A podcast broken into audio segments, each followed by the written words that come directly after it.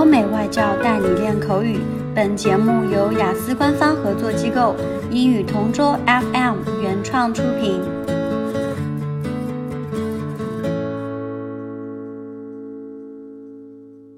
This is English Partner Topic Answers recording.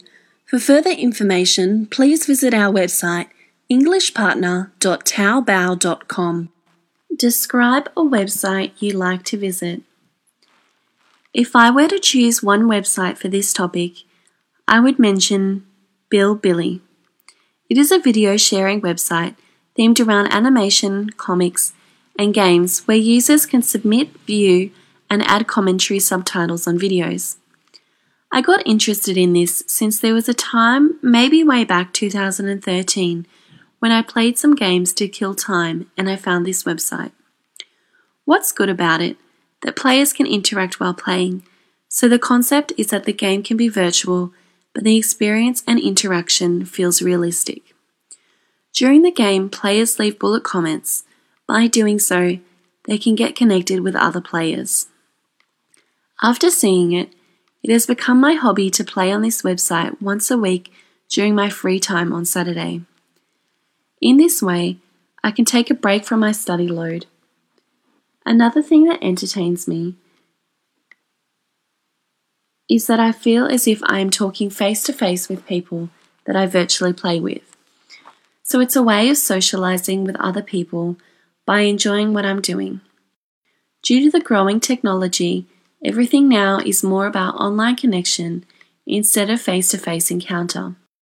For me, I think it's okay as long as we are careful about whom we deal with. So, in my perspective, this game is favourable, but because it keeps me entertained.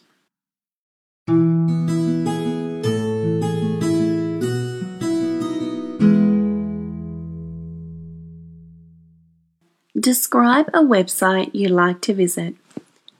For this topic, Taobao would be my best preference. It is one of the widely used websites in China. The founder, Jack Ma, is also a household name in the international market. The site is pretty amazing since it caters almost all products in an online shopping app. As you know, people are crazy about shopping, so this is a perfect website for everyone, including me. I started using this website when it was first launched in 2003.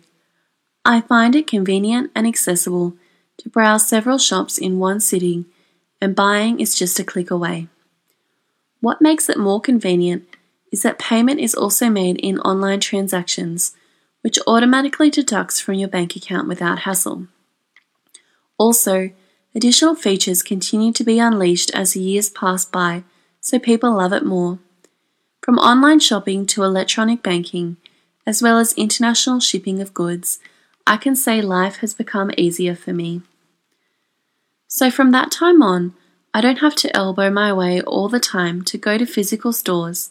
Instead, I just have to browse and select things I want to purchase in Taobao. I even can order food online to be delivered to my doorstep, and it's pretty impressive. So I can say I will continue to use this website for the reason that it is a great way to have more convenience for me as well as being accessible everywhere I go. OK，今天的口语话题就到这里啦。如果你有什么想听的话题，可以在音频下面给我们留言。如果你想要获取更多关于雅思学习的内容，可以关注我们的微信公众号“英语同桌”。